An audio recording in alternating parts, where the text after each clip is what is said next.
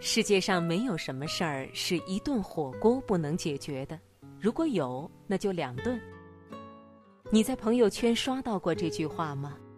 虽然是一句调侃，但是火锅对于吃货的重要性，就像铜锣烧之于哆啦 A 梦。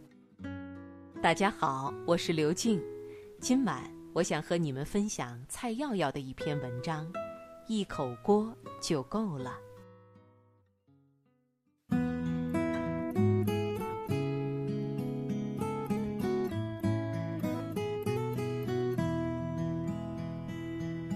特别迷恋锅类的食物，觉得不用想破头考虑是煎是炸是烩是烤，只需要想想自己爱吃的蔬菜肉食摆满一桌子，就能开心的吃起来。高中去艺考的时候，住在大学街附近，食物便宜的不像话，又大份，充分的满足着我们年轻又旺盛的胃口。特别爱去一对小夫妻开的锅仔店。点一个牛肉火锅才十八元，加一份青菜，一份豆皮。小小的吊锅在酒精炉的火苗里微微晃动，红红的牛肉汤汁在不急不缓地悠悠咕嘟着。青菜和豆皮吸饱了精华，总是会被争抢。大学是在重庆读的，火锅之城名不虚传。重庆人最令人佩服的，莫过于他们能把一切你想象不到的食材都拿来烫火锅。重庆火锅最合适的人数是三四个人，一个寝室的朋友周末一起去改善，我们被食堂折磨了一周的胃。毛肚要七上八下，鸭肠要脆而不干。黄瓜皮和豌豆尖儿要一涮即捞，而土豆和猪脑则必须留到最后，不然一定会被指责懂不懂吃火锅。去广东吃潮汕锅，起初并不喜欢，觉得寡淡，而后却又深深的迷恋上了。久不吃，还想念着那一份鲜甜。手打牛丸，煮的一颗颗胖胖的，拥挤的漂浮在锅面上。看着白而无味的汤底，其实饱含了精华。牛丸含纳了汤汁，在嘴里轻轻一咬，汁水四溢的同时，又充满了 Q 弹的嚼劲儿。难忘的还有牛肉片儿，只需滚上一滚，还带一点粉红色的时候就捞上来，急不可耐地塞进嘴里，牛肉的甜美得到了最肆意的释放。在北方就一定要涮羊肉了，黄铜老锅用炭火，食材不必丰富，羊肉几大盘，大白菜、冻豆腐、千层肚，三五样足矣。重点还是在羊肉，一定得先涮，这样汤底会即刻变得富裕起来。北方的羊肉超越南方太多，带着一点点膻气，却又肥美的令人发指。烫得嫩嫩的羊肉，在麻酱韭菜花的蘸料里滚上一滚，真的是停不下筷子。而大白菜则是另一种自由的灵魂，吃多了肉片儿有点腻的时候，把大白菜煮得软糯，不用蘸酱，慢慢的撕咬开，舌尖儿就会感受到北方的大白菜自有的一股甘甜。酸菜鱼火锅则又不同。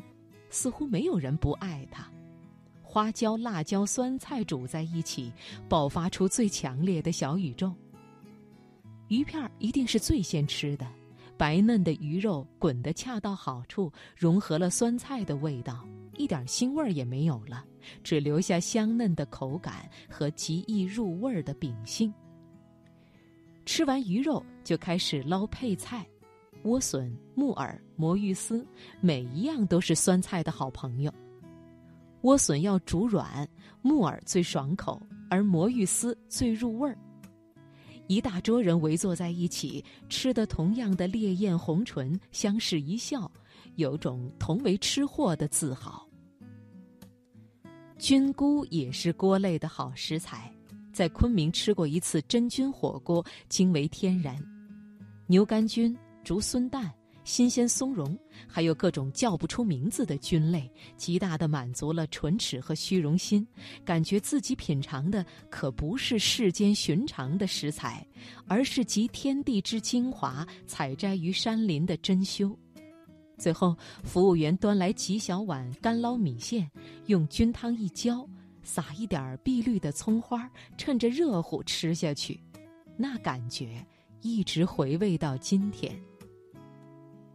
日式火锅则还是要有点情怀的，找一家不要太大的馆子，大家盘腿坐下，喝一点茶水。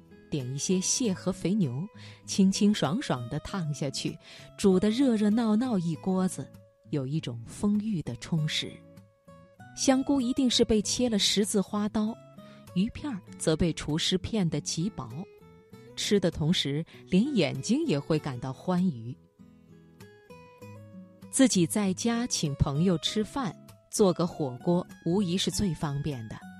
从超市开始就已经是一场美食之旅了，肥牛片儿、脆皮肠、金针菇、茼蒿、青笋装满购物袋，满满的拎回家，插上电磁炉做一壶开水，现卖的火锅底料虽然味道欠缺，以诚意补够，丢一根大棒骨，拍几片老姜，若是朋友都嗜辣。就再放一把干辣椒，用香菇肉酱配上花生酱做蘸料，倒一点点醋，一边吃一边聊，酣畅淋漓。这场火锅怕是能吃四五个小时吧。而最懒人的锅类食物，则是我妈发明的乱炖锅。如果前一晚上煮了大肉菜，第二天就必定会把电火锅支上，将剩菜倒进去，满上水，洗一点空心菜。切一块老豆腐，再丢几块土豆进去，有肉有菜的煮一大锅，充分的把主妇的智慧发挥到极致。一口锅就够了，不是吗？我是刘静，祝各位晚安。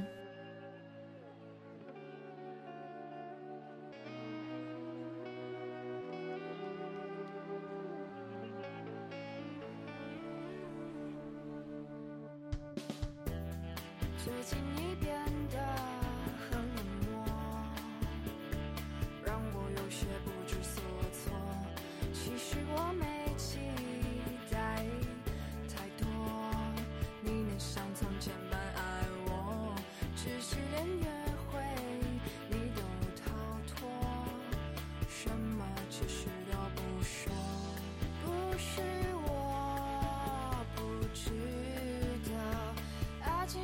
见熬不是我没记载啊我在人民广场吃着炸鸡而此时此刻你在哪里？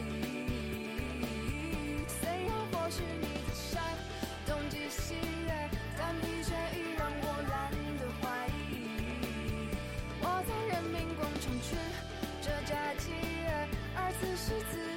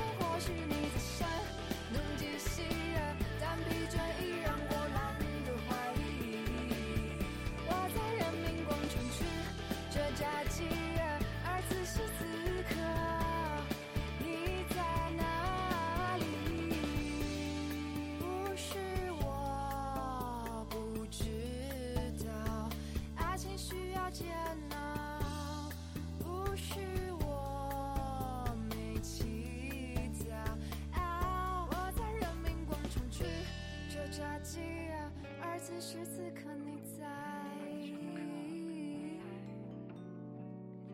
而此时此刻你在，而此时此刻你在。